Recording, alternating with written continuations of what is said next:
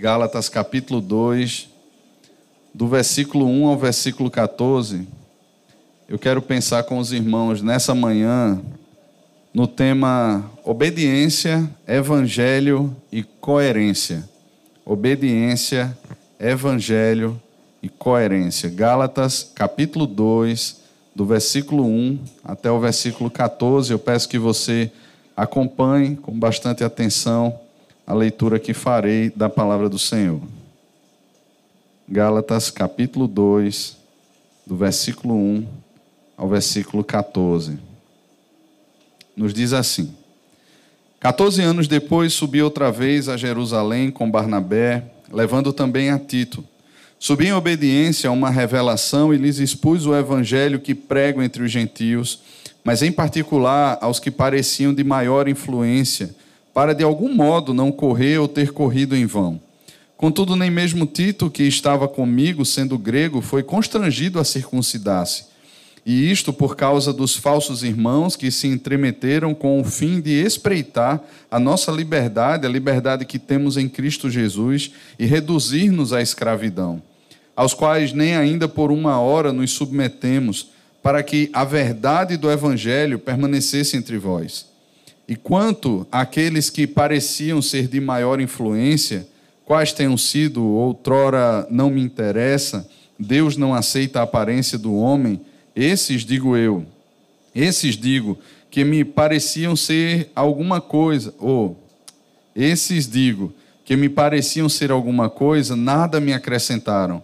Antes, pelo contrário, quando viram que o evangelho da incircuncisão me fora confiado, como a Pedro da circuncisão, pois aquele que operou eficazmente em Pedro para o apostolado da circuncisão, também operou eficazmente em mim para com os gentios, e quando conheceram a graça que me foi dada, Tiago, Cefas e João, que eram reputados como colunas, me estenderam a mim e a Barnabé a destra de comunhão a fim de que nós fôssemos para os gentios e eles para a circuncisão, recomendando-nos somente que nos lembrássemos dos pobres, o que também me esforcei por fazer. Quando, porém, Cefas veio a Antioquia, resisti-lhe face a face, porque se tornara repreensível. Com efeito, antes de chegarem alguns da parte de Tiago, comia com os gentios. Quando, porém, chegaram, afastou-se e por fim veio a apartar-se temendo os da circuncisão. E também os demais judeus dissimularam com ele, a ponto de o próprio Barnabé ter se deixado levar pela dissimulação deles. Quando, porém, vi que não procediam corretamente, segundo a verdade do Evangelho, disse a Cefas na presença de todos: Se tu, ou se sendo tu judeus, vives como gentio e não como um judeu, porque obrigas os gentios a viverem como judeus. Até aqui, irmãos, vamos orar? Senhor, temos aberta diante de nós a tua palavra. Como afirmamos aqui em coerência com aquilo que cremos, nós sabemos que ela é palavra do Senhor, ela fala acerca do Senhor, ela fala da Trindade Santa, e dentro dessa perspectiva trinitária, nos revela o teu Filho, que foi até aquela cruz e pagou o preço por nossos pecados. Pedimos aqui, Pai, que o Senhor, por meio da tua palavra, nos abençoe, que o teu espírito a conduza aos nossos corações, que assim fale conosco e que de forma pronta possamos a obedecer aquilo que é a palavra do Senhor. Na dependência do Senhor, confiados de que de fato o Senhor nos supre e fortalece, possamos viver para a tua glória, Pai, no nome de Jesus. Amém. Amém.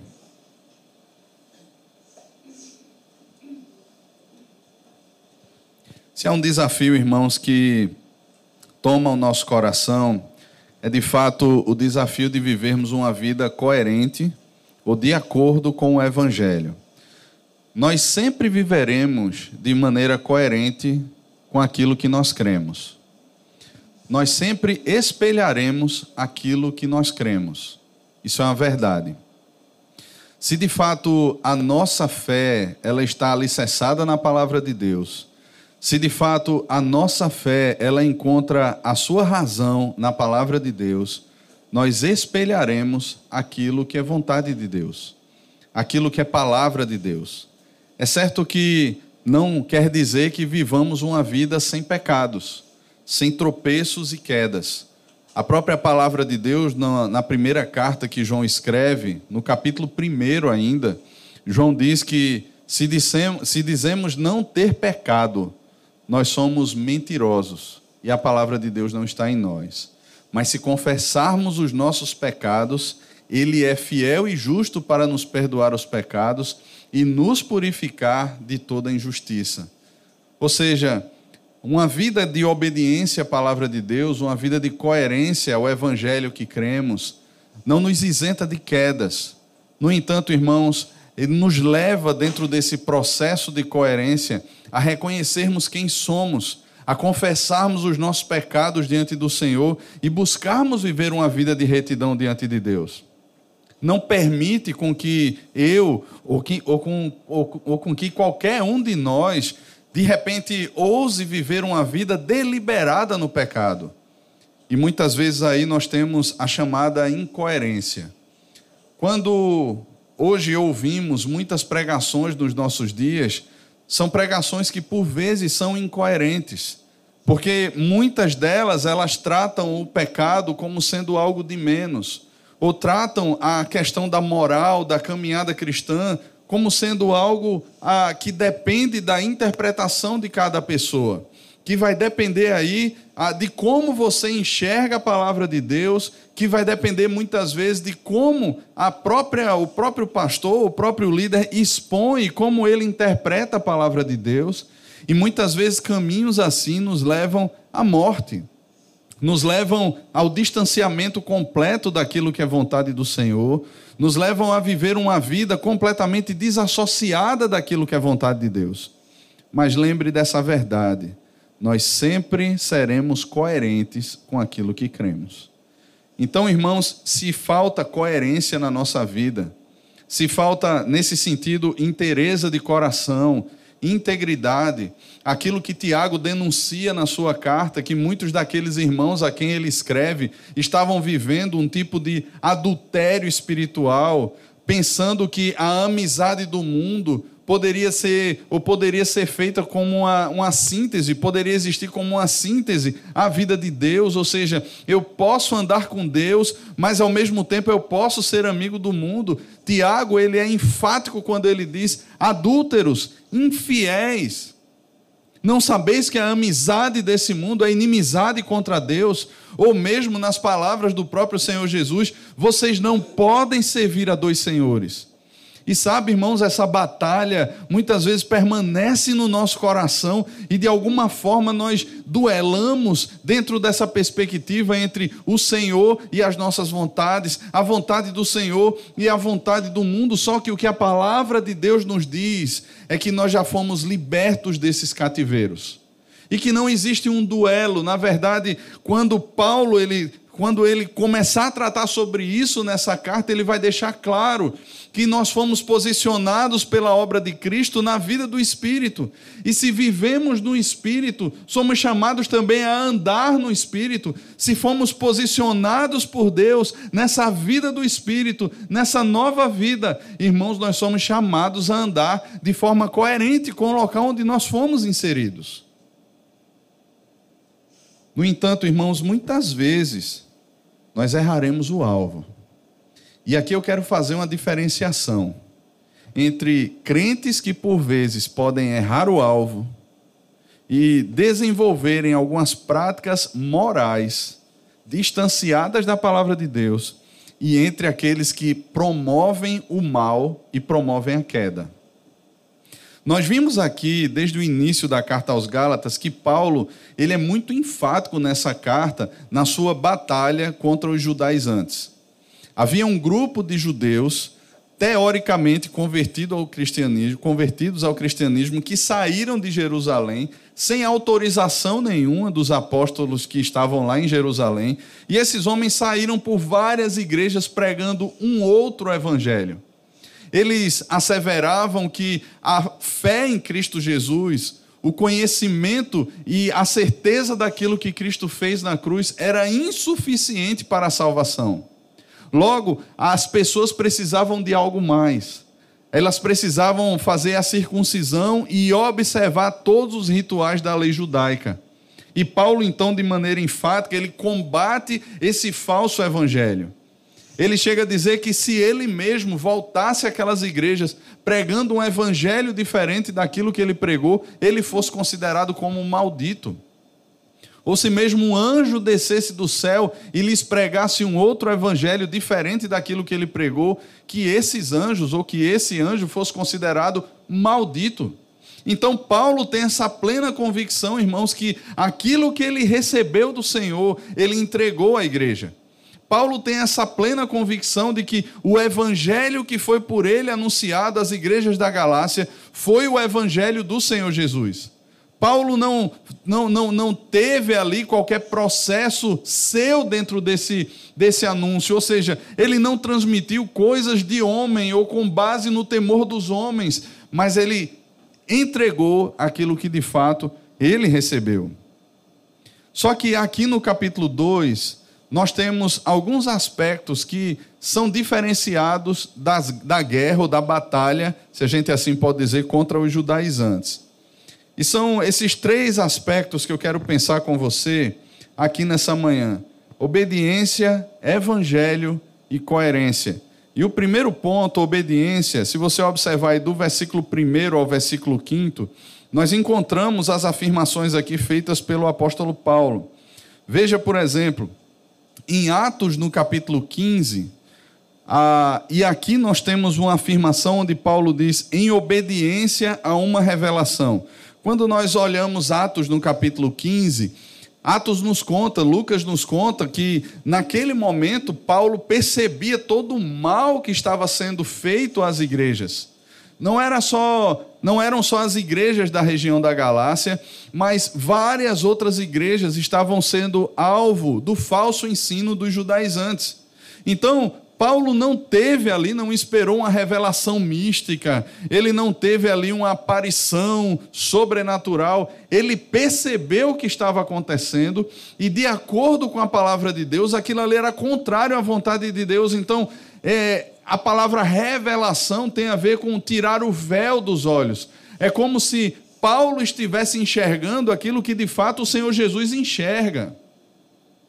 E ele então ele desce até Jerusalém, ele vai até Jerusalém, de acordo com isso que o Senhor mostrou, a realidade das igrejas, o que estava acontecendo, o falso ensino sendo plantado nas igrejas e consequentemente produziria a destruição daquelas igrejas.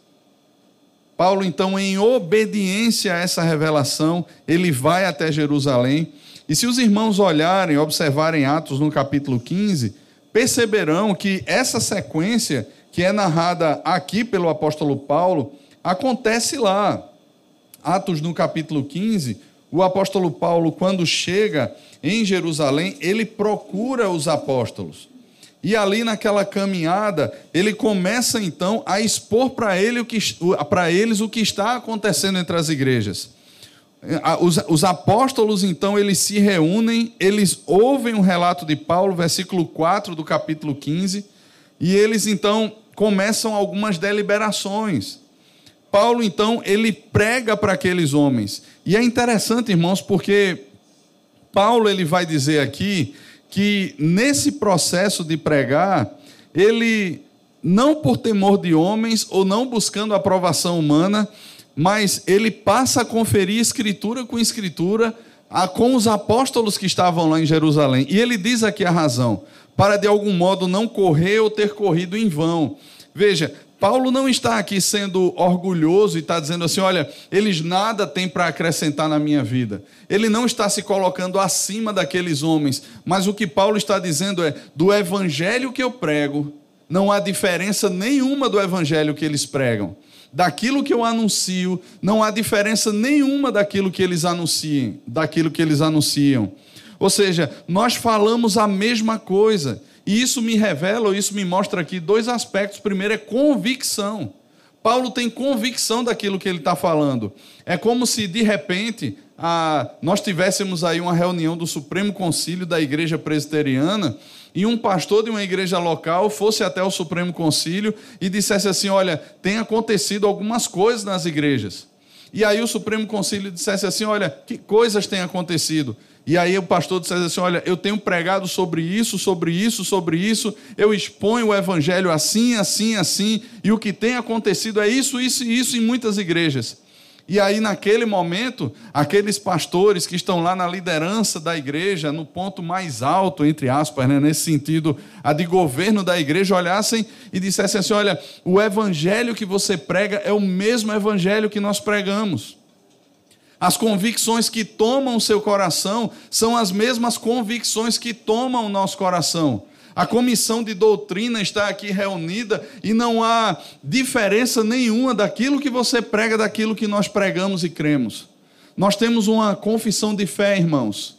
Nós temos a, a documentos históricos que nós cremos ser fiel exposição das Escrituras. São os nossos símbolos de fé.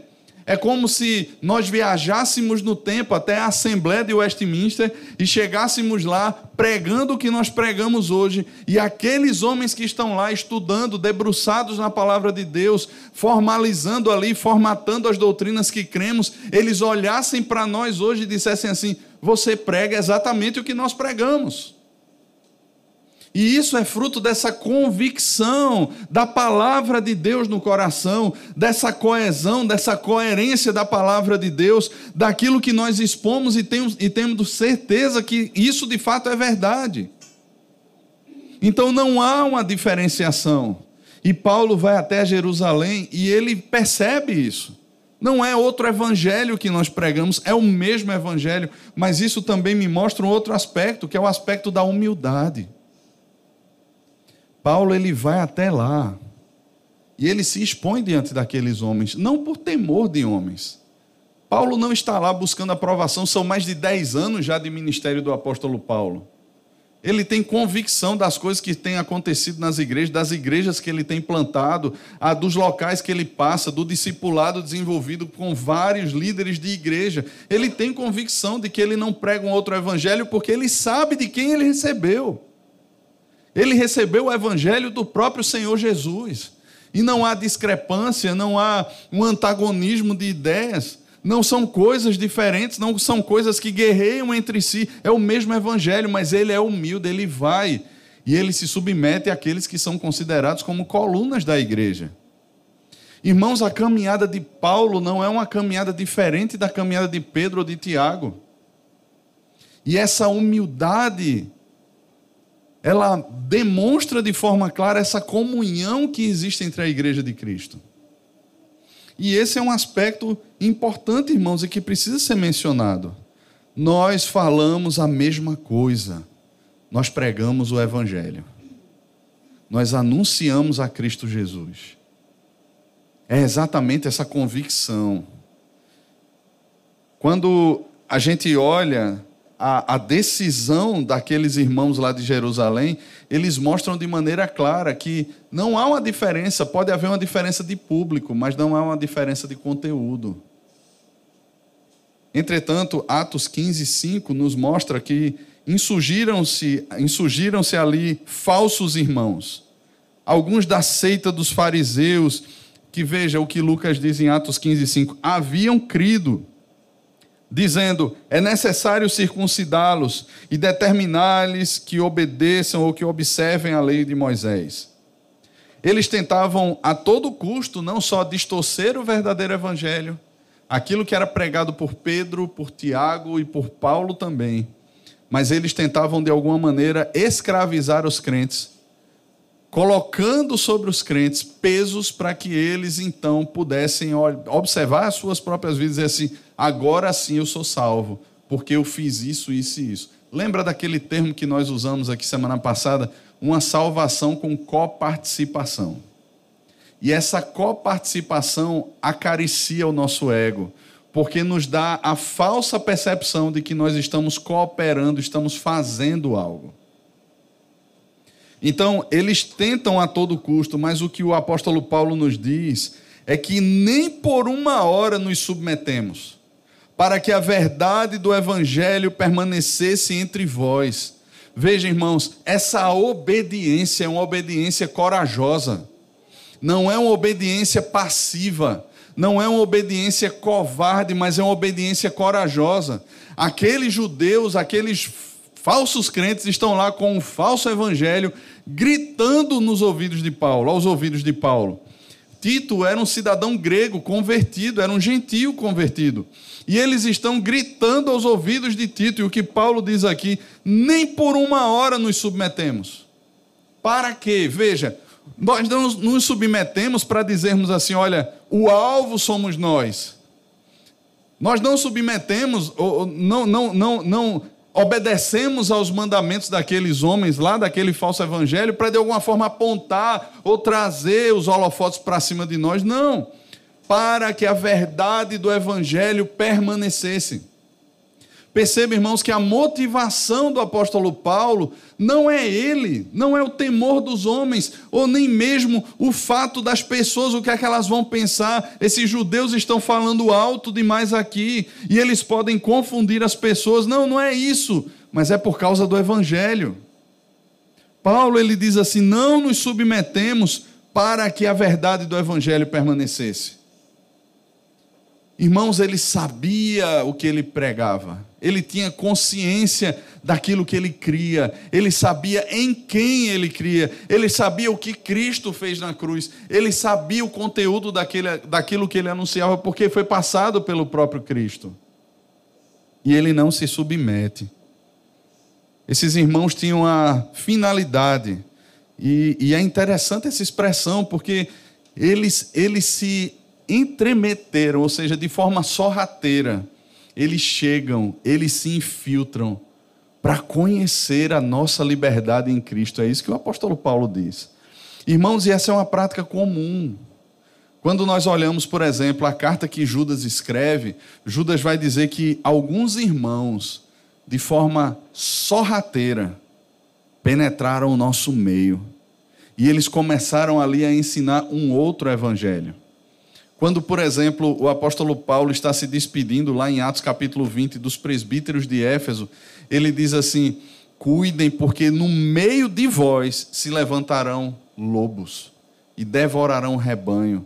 Irmãos, essas temos lutas que são externas, sim, mas essas lutas que são anunciadas aqui estão acontecendo dentro da igreja. Os judaizantes, eles se infiltram na igreja e eles começam a plantar um falso evangelho. E aqui, irmãos, como aplicação, dois aspectos aqui. O primeiro deles, a obediência às Escrituras.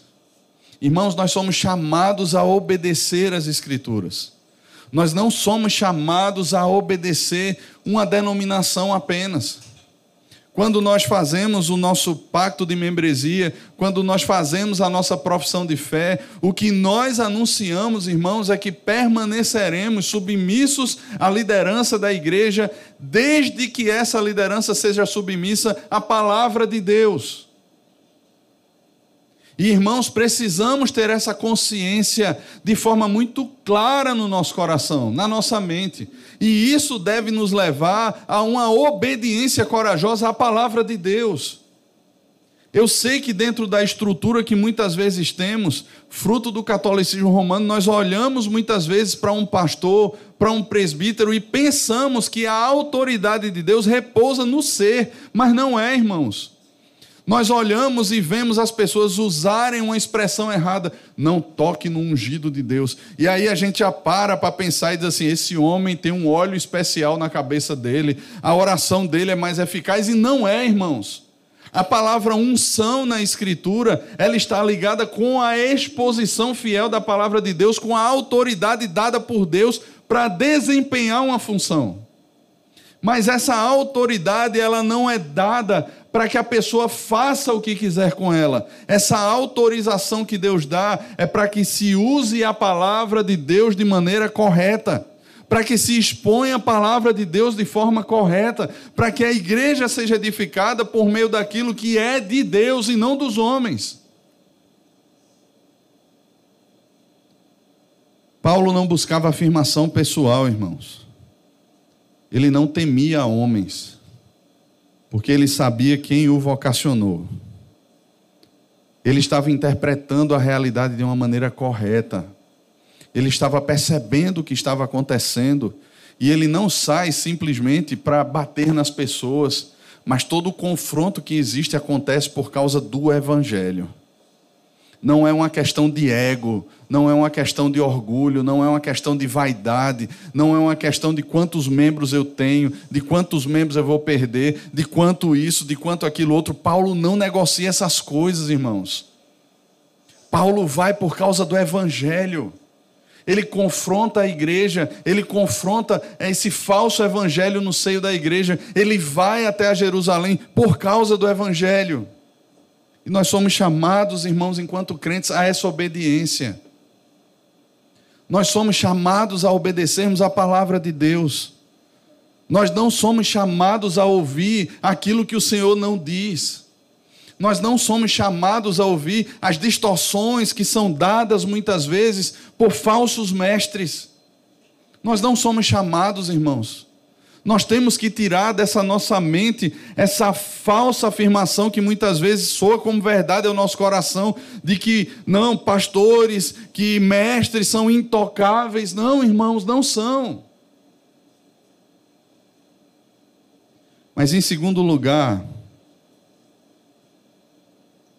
nós temos que perceber, irmãos, que o falso ensino sempre nos conduzirá a um jugo de escravidão sempre nos conduzirá. Veja, as igrejas mais liberais que pregam a libertinagem, não existe, não existe uma lei, não existe uma interpretação fiel das escrituras. A Bíblia precisa ser atualizada. A Bíblia precisa ser modificada de acordo com o tempo. Precisamos entender a Bíblia pelas lentes da sociologia, da psicologia, do humanismo, do progressismo. Muitas igrejas estão pregando exatamente isso por aí. Ressignificar a própria Bíblia.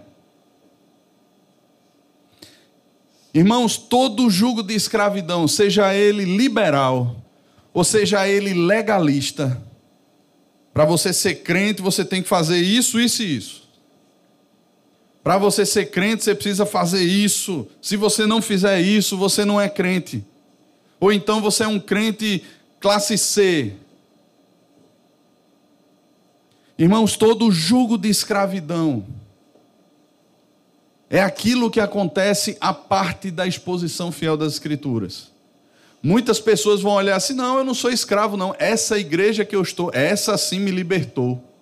Aqui eu vivo da forma que eu quero, ou seja, leva você para um jugo de escravidão, porque o que Efésios capítulo 2, o apóstolo Paulo nos ensina é que nós vivíamos à mercê, escravos do coração, escravos do mundo, escravos do diabo. A libertinagem e o liberalismo teológico conduzem a pessoa para essa escravidão novamente.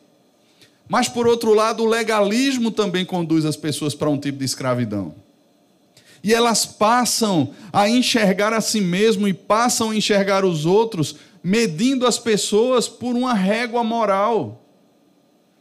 Não é mais a graça de Deus que atua no nosso coração, mas é se Júlio vai ou não para um grupo pequeno, então ele é crente ou não por causa da frequência ou da desfrequência.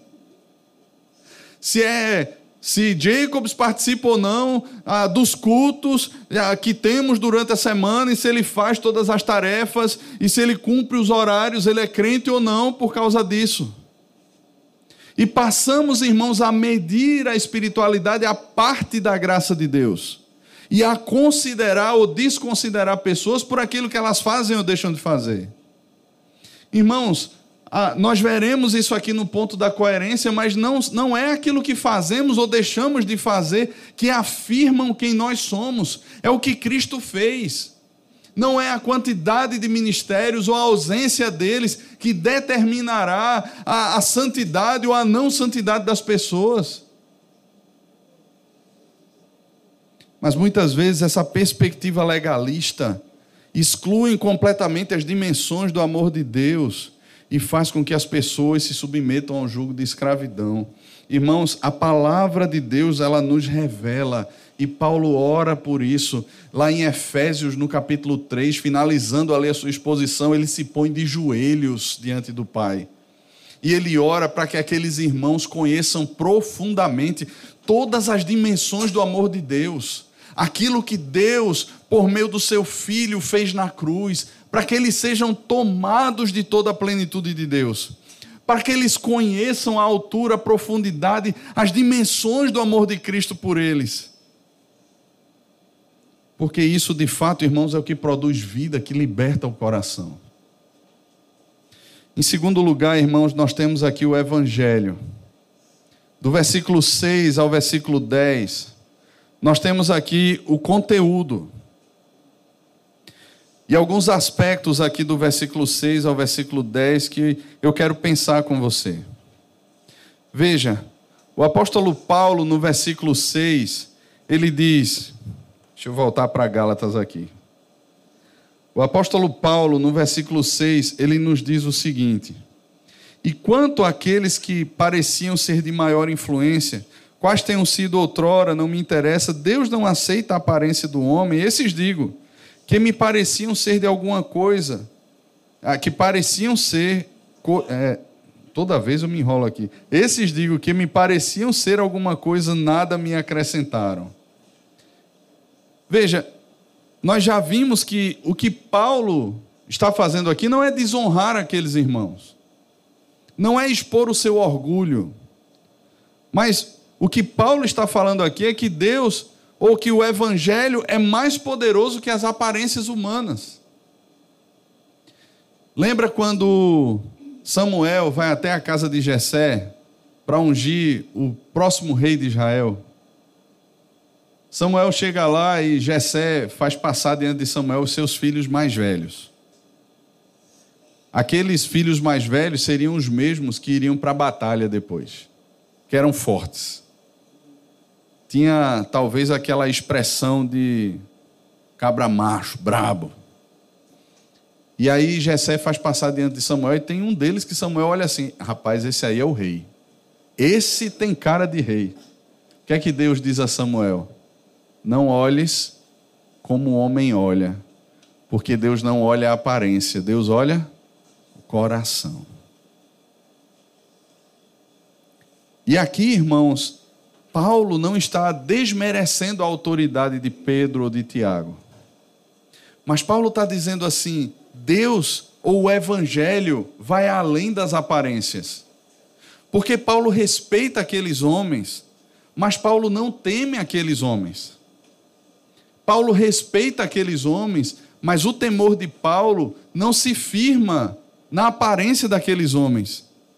Do tipo, como Paulo chegasse lá e se prostrasse aos pés deles e dissesse assim: Tudo o que vós disserdes será feito pelo vosso servo. No sentido de que aqueles homens agora são deuses para Paulo. Não, Deus não não olha as aparências humanas e o evangelho é mais poderoso que as aparências humanas. Eles nada acrescentaram porque era o mesmo conteúdo. E é o conteúdo que dá autoridade e que faz com que Paulo se relacione com aqueles homens de igual para igual. Mas há um segundo aspecto. O evangelho ele produz a comunhão porque o ponto de convergência é Cristo dos versículos 7, do versículo 7 ao versículo 10, veja o que é que o apóstolo Paulo diz. Antes, pelo contrário, quando viram, veja só, veja o ponto de convergência o que é. Quando viram que Paulo era Paulo, eles então amaram a Paulo. É isso que o texto diz? Eles respeitaram a Paulo pela figura de Paulo? Não. Veja o que é que o versículo 7 diz. Antes, pelo contrário, quando viram que o evangelho da incircuncisão me fora confiado, como a Pedro da circuncisão, pois aquele que operou eficazmente em Pedro para o apostolado da circuncisão, também operou eficazmente em mim para com os gentios. E quando conheceram a graça que me foi dada, Tiago, Cefas e João, que eram reputados colunas, me estenderam a mim a Barnabé à destra da comunhão, a fim de que fôssemos para os gentios e eles para os da circuncisão. Note que o ponto de convergência, irmãos, é o evangelho. O ponto de convergência é o conteúdo e não a aparência humana. O ponto de convergência não é quantos seguidores Paulo tem ou quantos seguidores Pedro tem. O ponto de convergência não é se Paulo é um cara popular, daqueles caras topados, isso, aquilo, outro, e se Pedro é isso, aquilo, outro. Não. O ponto de convergência é o Evangelho. E eles se respeitam e estendem a destra da comunhão a Paulo e a Barnabé por conta do Evangelho da graça. Era o mesmo conteúdo. E nesse sentido, irmãos, precisamos deixar claro o significado do Evangelho, porque nem tudo que se diz Evangelho hoje em dia é Evangelho de fato. O conteúdo central da comunhão, irmãos, era a sã doutrina, era a exposição fiel da palavra de Deus, era o evangelho exposto nas Sagradas Escrituras. Esse é o ponto de comunhão. E eu sei que nesse mundo, nessa época, nesse presente tempo em que vivemos, meus irmãos, há muito se tem falado sobre tolerância. Muito se fala sobre aqueles que têm um discurso muitas vezes mais forte, mais duro, mais fundamentado nas Escrituras. Não, nós precisamos tolerar, nós precisamos abraçar a todos, nós precisamos amar a todos. Irmãos, isso é um ecumenismo falido. Não se encontra base para isso nas Escrituras. Irmãos, precisamos ter comunhão com o que Deus tem em comunhão por meio de Cristo, com aquilo que as Escrituras revelam. O restante, irmãos, não há comunhão entre luz e trevas, e isso não se aplica apenas a uma questão de casamento, mas a tudo na vida da gente. As pessoas abraçam por aí, não, ele pensa diferente, age diferente, mas é meu irmão, eu amo. O que gera comunhão aqui, o que produz comunhão, é o Evangelho. Quando Paulo escreve, por exemplo, a sua carta aos Filipenses, no capítulo 2, ele chama aqueles irmãos a pensarem a mesma coisa, a terem o mesmo sentimento. Mas veja, são pessoas distintas, cresceram e têm visões de mundo diferentes. Como é que elas podem pensar a mesma coisa, ter o mesmo sentimento, não agir por partidarismo? O ponto de convergência é Cristo. Ele vai dizer: tende em vós o mesmo sentimento que houve também em Cristo. Veja, ele puxa para o Evangelho, ele puxa para a pessoa de Cristo.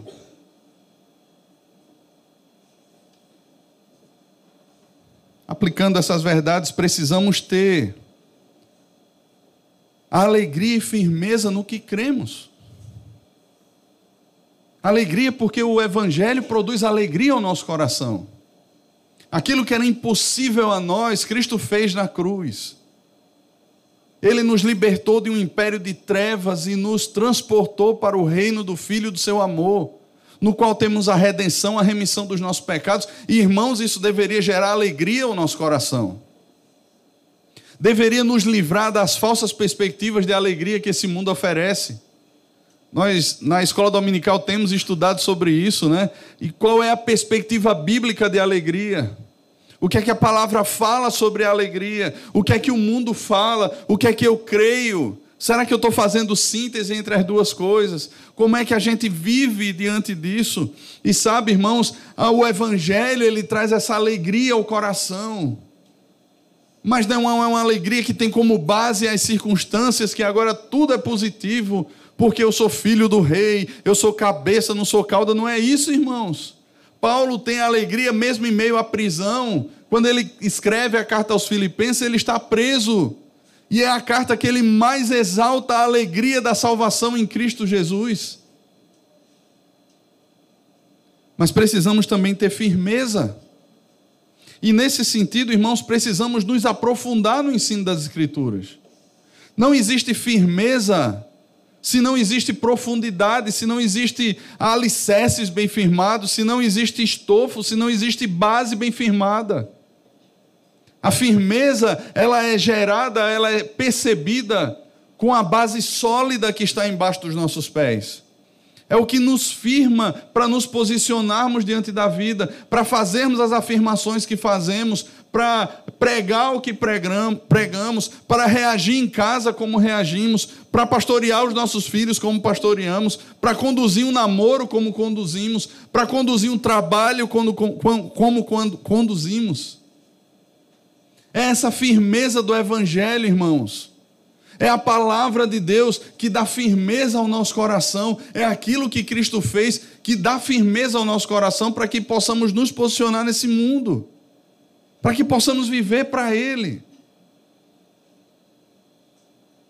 E em segundo lugar, irmãos, nós somos chamados a ter comunhão com o que o Evangelho tem comunhão. A base da comunhão é a sã doutrina, é o Evangelho, e sem isso não há comunhão. Você pode ter um melhor amigo aí fora, mas se o Evangelho não é um ponto de convergência, ele é o seu maior inimigo. Isso é grave, irmãos. Cuidado a quem você abre o seu coração, a quem você entrega o seu coração. Cuidado em quem ou no que você firma sua fé, esperança e amor. Cuidado. Porque se o Evangelho não é o ponto de convergência, irmãos, se o Evangelho não é, a pessoa de Cristo não é, a sã doutrina não é, aquilo que atrai o nosso coração, Irmãos, a, inim... a amizade do mundo é inimizade contra Deus. Nós não saímos do mundo, nós permanecemos do mundo, mas nós não somos do mundo. Nós não somos.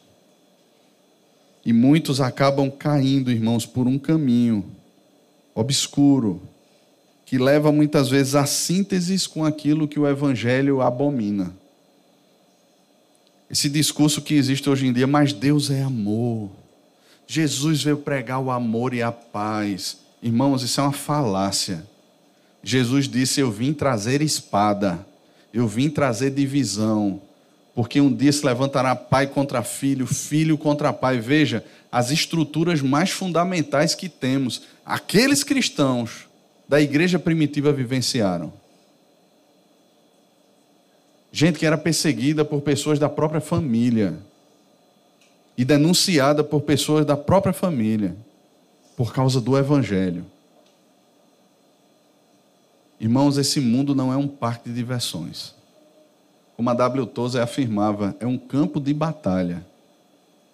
Nós precisamos nos relacionar com esse mundo, irmãos, sabendo muito bem quem somos e quem é o mundo dentro desse processo.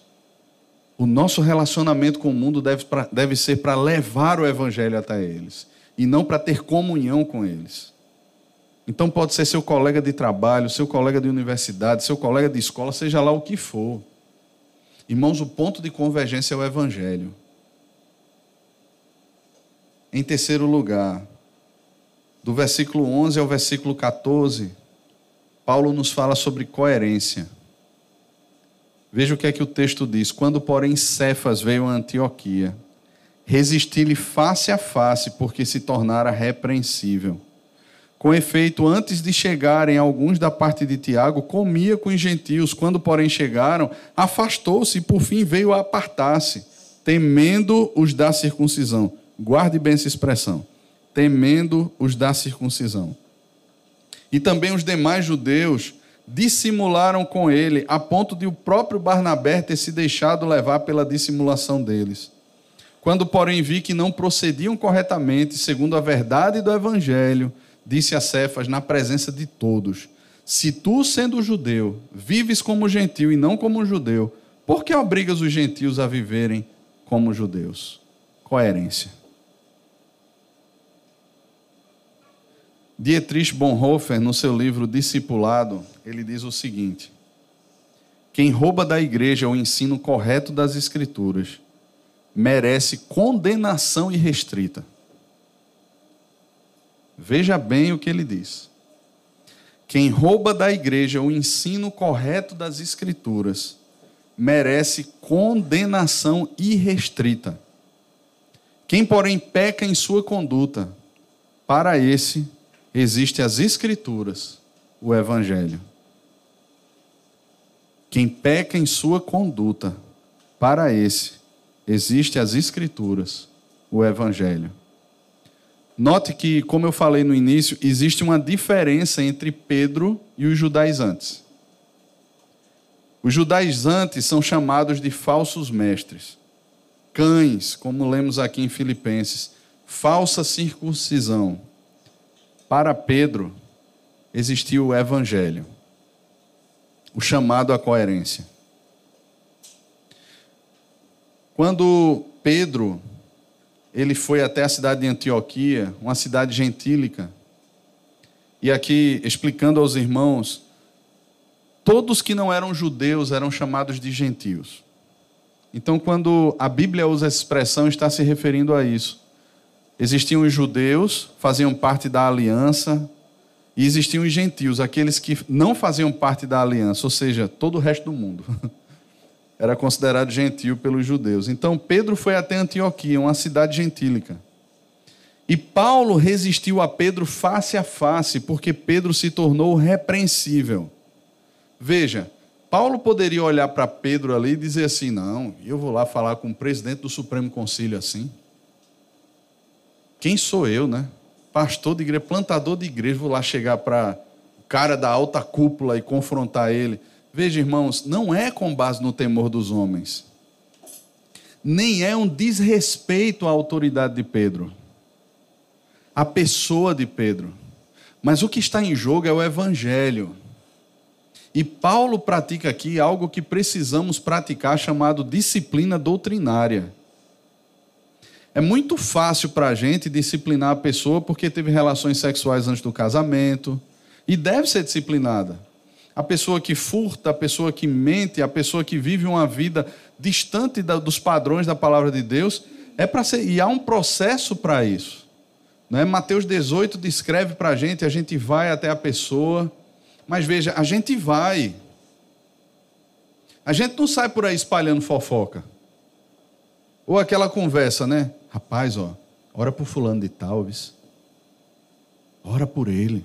Tá vivendo assim. Aí daqui a pouco sai e vai para outra pessoa, né? O irmão espiritual, a irmã espiritual. Olha, eu vim aqui com muito temor no coração pedir, ore por Cicrano. Ore por ele, está desviado, está com os dois pés enfiados na jaca na jaca do pecado. Né? Aí daqui a pouco chega para outra pessoa, olha, eu vim aqui pedir oração. Que aquela pessoa lá, aquele irmão. Aí sai, sabe, pedindo oração, e daqui a pouco a igreja toda está orando e o cara lá só. e a pessoa lá só na fofoca. No ministério da fofoca. Mas veja, o que Mateus 18 nos ensina é se o teu irmão pecar, você faz o quê? Vai lá até ele estabelece uma caminhada com o irmão. Cara, você está farrapando nisso aqui, o que é que está acontecendo? Rapaz, eu vou melhorar. Semana que vem eu melhoro. Daqui para semana que vem eu vou trazer o relatório para você. A gente vai sentar e a gente vai orar aqui, louvando a Deus. Chega semana que vem. E aí, meu irmão, cadê você? Meu irmão, esqueci, cara. Mas semana que vem eu chego aqui e nós vamos orar juntos. Aí você chega na semana que vem, irmão, e aí? Rapaz, está difícil, mas eu, eu vou arrumar tempo para isso, eu vou ler, eu vou, sei lá, fazer não sei o quê. Aí você diz assim: peraí, que agora eu vou chamar mais dois irmãos. E nós vamos lá conversar com o irmão. Para que a verdade se estabeleça. E que verdade é, irmão, se não a verdade do Evangelho?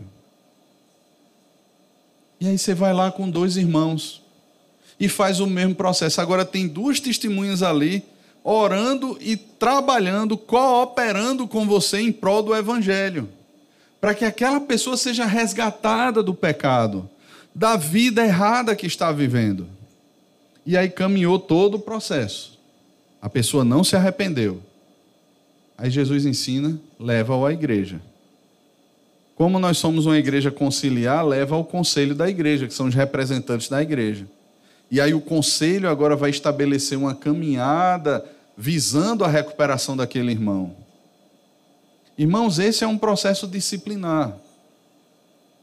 Mas isso não deve ser apenas aplicado àquelas questões morais que nós geralmente vemos e ouvimos falar. Mas veja, o que está acontecendo aqui é uma questão moral como fruto de uma questão doutrinária. Pedro, ele de alguma forma enfraqueceu a sua crença na suficiência da obra de Cristo. De que maneira? Enquanto estão só os gentios que creram em Cristo, que fazem parte da igreja de Antioquia, Pedro participa da ceia com eles, almoça, vai para churrasco, senta com os caras, abraça, isso e aquilo outro, tá lá vivendo. Aí chegaram agora o pessoal da circuncisão. Aí olham para Pedro assim: Pedro, você é judeu, que história é essa? Que comunhão é essa com esses caras? Aí Pedro começa a sair devagarinho. Pedro, vamos para o churrasco final de semana. Essa semana eu não posso, eu estou com a cãibra na orelha. Aí daqui a pouco, Pedro, isso e aquilo, não, não, não. Aí daqui a pouco Pedro se aparta completamente. Mas veja, o caminho da hipocrisia, irmãos, é tão grande. E é essa palavra, na nossa tradução nós temos aqui dissimulação. Ah, e também os demais judeus dissimularam com ele com Pedro, a ponto de o próprio Barnabé ter deixado levar pela dissimulação. A palavra no original aqui, irmãos, é hipocrisia. A palavra hipocrisia naquela época era usada para os atores que faziam parte dos teatros, que encenavam uma vida ali que não era a vida real. Ou seja, Pedro cedeu ao teatro dos judaizantes, assim como o próprio Barnabé deixou-se conduzir pela hipocrisia daqueles homens, ou seja, de alguma maneira se tornou um hipócrita também. Fez teatro. E aqui, irmãos, aquilo que cremos precisa ser coerente com a forma como vivemos se cremos de fato naquilo que Cristo fez, se Atos capítulo 15, Pedro, Tiago, João estavam ali reunidos como colunas da igreja e disseram assim: o mesmo evangelho que Paulo prega é o evangelho que nós pregamos. O que deveria ser coerente agora seria: eu vou para Antioquia, eu vou para as igrejas da Galácia, onde eu estiver, eu vou conviver com os irmãos em comunhão, porque nós cremos na mesma verdade. Nós cremos no mesmo Evangelho, professamos a fé no mesmo Senhor, vivemos de acordo com a Sua lei, vivemos de acordo com a Sua vontade. Mas não, eles sobem no palco naquele momento. E eles precisavam ser repreendidos por meio da palavra, porque eles deixaram de temer a Deus, eles deixaram de dar glória a Cristo, a sua obra perfeita, deixaram de viver para Deus, para temer os da circuncisão. O temor deles a Deus foi desviado para o temor aos homens. E como reflexo disso, eles subiram no teatro. E aí Paulo diz: quando vi que não procediam corretamente segundo a verdade do evangelho, veja, Paulo não está ofendido porque ele diz assim: Poxa vida, eu sou apóstolo dos gentios e o cara vem aqui na minha igreja e chega aqui e age dessa forma com a membresia da minha igreja, que absurdo. Não, irmãos, não é uma questão de orgulho, não é uma questão de ego. Paulo diz: eles não procediam de acordo com a verdade do evangelho. O centro aqui é o evangelho, a luta aqui é o evangelho, irmãos, a perseverança é no evangelho. Quando vi que não procediam corretamente segundo a verdade do evangelho, ele fez o quê? Eu saí contando para toda a igreja: se afasta de Cefas, ele é um falso profeta. Ó, não anda com Cefas, não.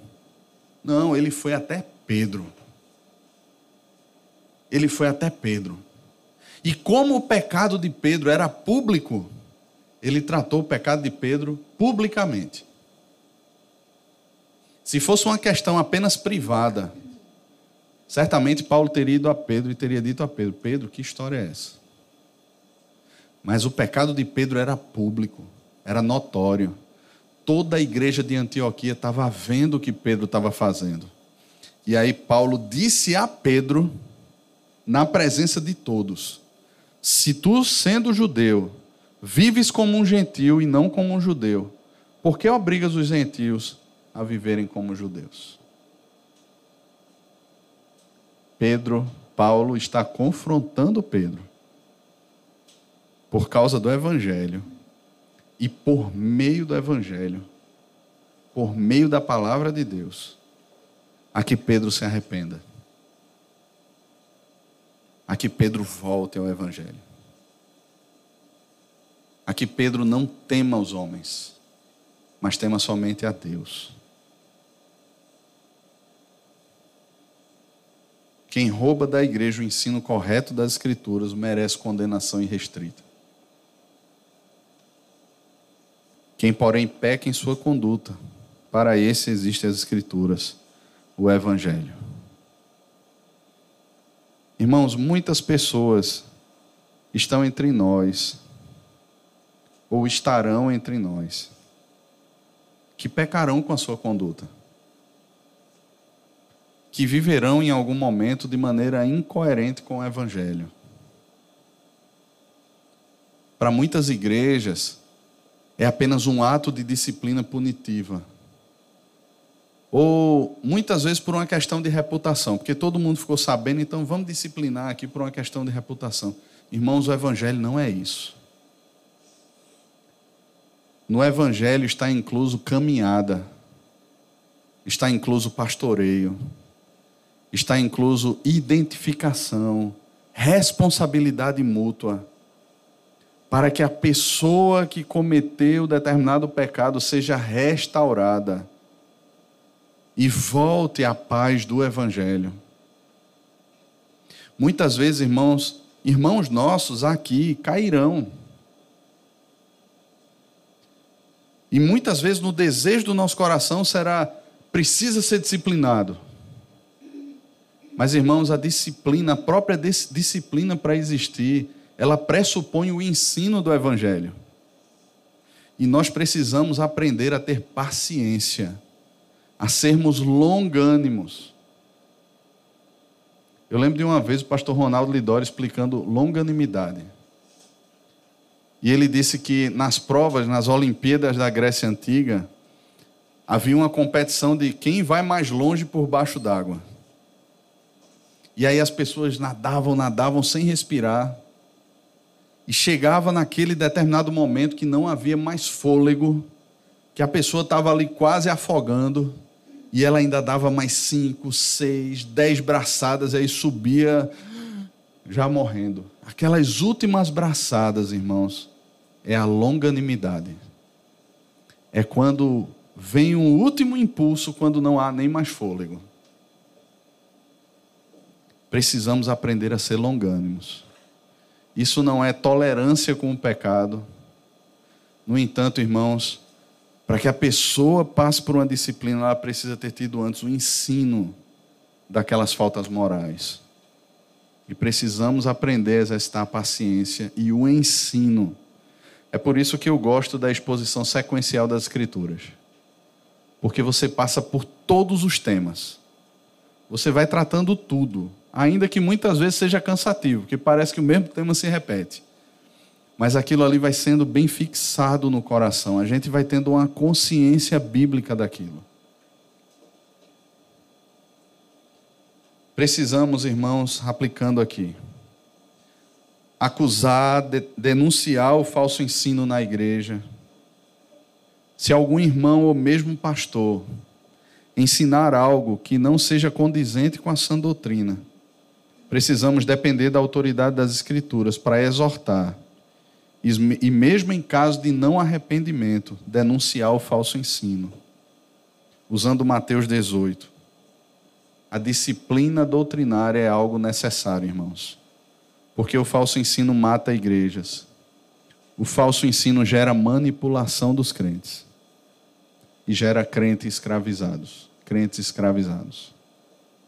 E é o que mais nós vemos nos nossos dias. Crentes escravizados, crentes sendo manipulados por meio do falso ensino que mata a igreja. Que Deus, pois, tenha misericórdia de nós, irmãos que Deus edifique-nos por meio da Sua palavra e assim possamos experimentar cada dia a liberdade conquistada por Cristo, vivendo cada dia para a glória do Senhor, sabedores daquilo que Ele fez na cruz, que nos alcançou, caminhando uns com os outros. Se há ensinos que precisam ser corrigidos, de repente você vai estar numa escola dominical de repente você vai estar num grupo pequeno e de repente ali alguém ensinou algo errado. Vá lá e chame a atenção. Abra as escrituras. Meu irmão, o texto não diz isso. Veja, olha, eu já estudei esse texto, você precisa ler mais. E a pessoa precisa ter humildade, irmãos, para voltar atrás e dizer assim: grupo, eu errei. Eu interpretei errado, eu estudei mal. E eu estou aqui para pedir perdão por isso. E até mesmo pastores precisam fazer isso. Nós precisamos fazer isso enquanto pais dentro da nossa casa. E aqueles que estão para casar precisam aprender a fazer isso também. Um dia vocês terão filhos. Pergunta para a Beta quantas vezes eu pedi perdão a ela por erros, por muitas vezes ter sido duro, achando que estava sendo bíblico sem ser, ou mesmo aos meus filhos. Eu tenho acompanhado uma pessoa e essa pessoa chegou e disse assim: tem sido bem difícil para mim lidar com o meu ego e com a minha ira. E às vezes as pessoas com quem as, as quais eu mais amo são as que eu mais desconto tudo isso. E eu disse assim: reconheça isso diante deles. Peça perdão a eles. Se ajoelhe diante dos seus filhos. Peça que eles imponham a mão sobre você e orem por você. Irmãos, isso não é fraqueza, isso é humildade, fruto de uma convicção de que o Senhor um dia se humilhou quando assumiu a forma de servo e tomou o nosso lugar naquela cruz. É isso que o Evangelho faz conosco, irmãos. Que nós tenhamos a consciência do Evangelho e caminhemos de acordo com a palavra de Deus. Amém, irmãos?